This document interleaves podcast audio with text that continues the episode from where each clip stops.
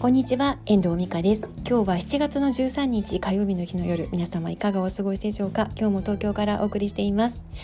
え今日は15日締め切りの仕事があって実はブックライティングの仕事は進んでおりません。明日からまた仕切り直しで頑張っていきたいと思っています。で今日の話なんですけれども自分の書いた文章を誰かに読んでもらうってなんとなく恥ずかしいなって思ったことってありませんかっていう話していきたいと思います。私も文章を書いてて恥ずかしいな読んでて読まれると恥ずかしいなって思うことって正直あるんですよね、まライターなのでそんなこと言ってたら仕事にはならないんですけれども自分の例えば内面がちょっと出る時ってあるんですよね。どういうことかっていうと例えば今やってるブックライティングの仕事であれば調べきれていなかったりとかこれは大丈夫かなっていう迷いがあったりとかうんこういうふうに書いたって大丈夫なんだろうかとかそういう思いがあると文章はそれにそれが丸ごと出てしまうんですね。で私もあとライターの仕事として人の文章の添削とかもするんですね。そういう時に思うこともあってあこの人文章を上手に見せたいなって思ってるんだなっていうことが読み取れたりとかすることもあるんですよ。どういうところに見えるかっていうと例えば形容詞が多かったりとかあとは、えっとね、木をてらう言葉なんていうの手垢がついた言葉っていうかなんかそういうなんか言葉がね出てたりとかするとあなんかこの人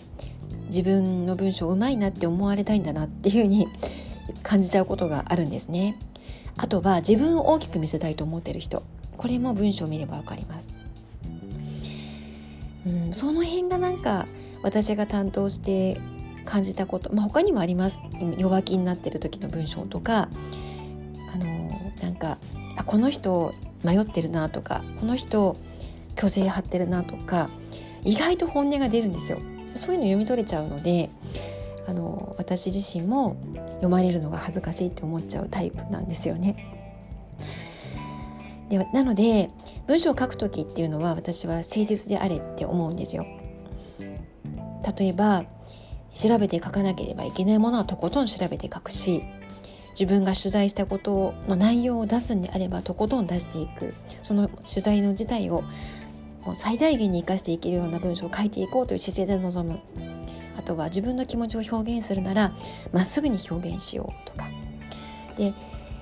そういうことをね、まあ、誠実にやっていくことが文章を、うん、人に読んでもらったり、うん、恥ずかしくない文章を書く、ためのポイントなんじゃないかなって思うんですよね。皆さんは文章を書くときにどんなことを思って書いてますでしょうか？なんか本当に文章を書くのって内面が出ちゃうので本当は怖いことなんですよね。そんなことを自覚しながらこの今後もねあのブックライティングもそうだし文章を書くことに